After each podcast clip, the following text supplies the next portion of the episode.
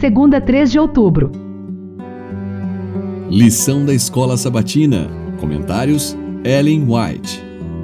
Tema do trimestre: Vida, Morte e Eternidade.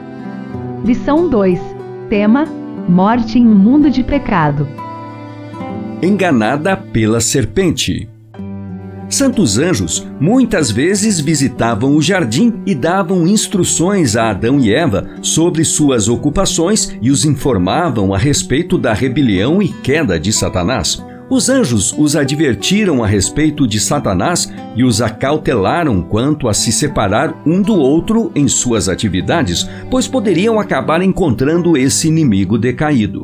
Os anjos também lhes ordenaram que seguissem bem de perto as instruções que Deus lhes tinha dado, pois somente na perfeita obediência eles estariam a salvo. Só assim esse inimigo decaído não teria nenhum poder sobre eles. Satanás deu início à sua obra com Eva, a fim de levá-la à desobediência.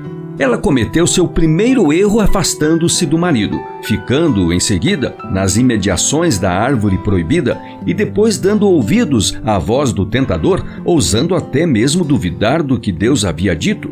No dia em que dela comer, você certamente morrerá. Gênesis 2:17. Ela pensou que talvez o Senhor não quisesse dizer justamente isso e, aventurando-se, estendeu a mão, tomou o fruto e o comeu. Ele era agradável aos olhos e ao paladar. Ela então admitiu que Deus os havia privado daquilo que era realmente para o seu bem. Primeiros Escritos, página 145. Satanás desejava incutir a ideia de que, pelo fato de comer da árvore proibida, Adão e Eva receberiam um novo e mais nobre tipo de conhecimento do que até então tinham alcançado. Esta tem sido sua ocupação específica, com grande sucesso desde a queda levar os crentes humanos a tentar se intrometer nos segredos do Todo-Poderoso e não estar satisfeito com o que Deus revelou e não ter o cuidado de obedecer ao que ele ordenou. Pretende induzi-los a desobedecer os mandamentos de Deus e então fazer o que creiam que estão entrando num maravilhoso campo de saber.